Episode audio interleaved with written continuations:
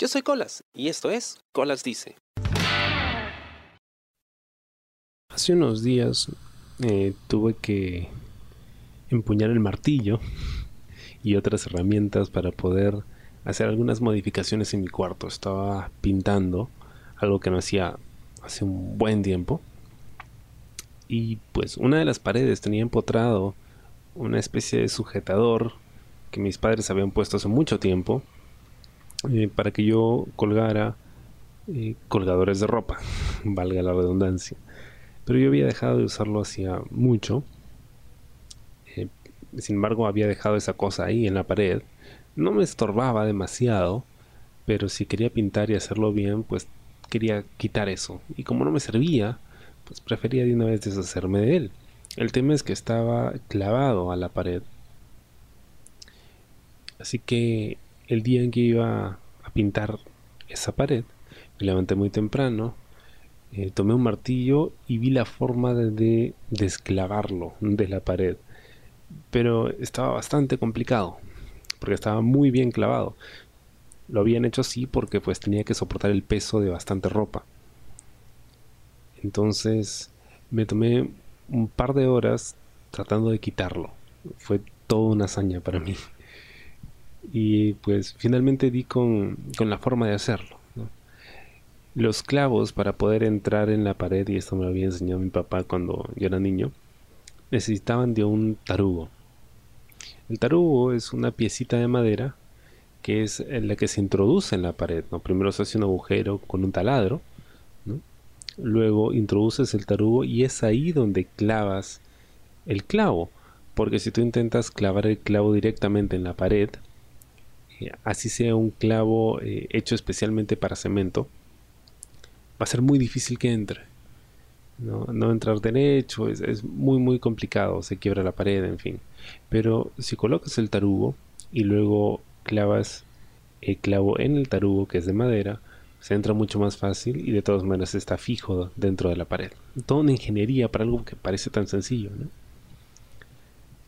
Pero bueno, el tema es que me di cuenta que si primero lograba deshacer el tarugo utilizando un destornillador y golpeando el destornillador con el, con el martillo para que se clave en el tarugo e ir partiéndolo de a pedacitos, ir eh, pues desestabilizando la base del clavo va a ser más fácil menear el clavo de un lado a otro hasta poder retirarlo. Y mientras hacía eso, me ponía a pensar en lo mucho que se parecía esto a un gobierno. ¿Por qué? Porque el gobierno, las instituciones, los órganos de poder fáctico en cualquier país o en cualquier sociedad pueden ser muy sólidos, como el caso del clavo. Pero para poder arraigarse en el sistema necesitan de una base, una base que les permita mantener esa estabilidad.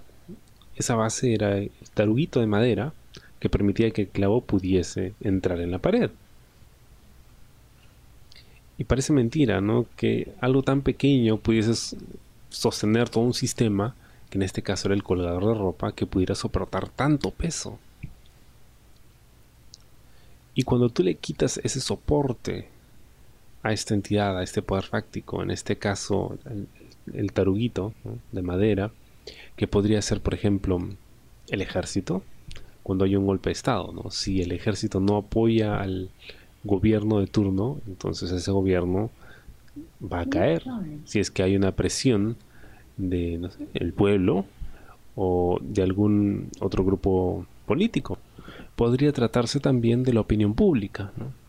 Si tú desestabilizas un gobierno o una empresa o una persona o a cualquier entidad a través de la opinión pública, manejándola de tal forma que el pueblo y los medios de comunicación se pongan en su contra, pues terminas tumbándotelo.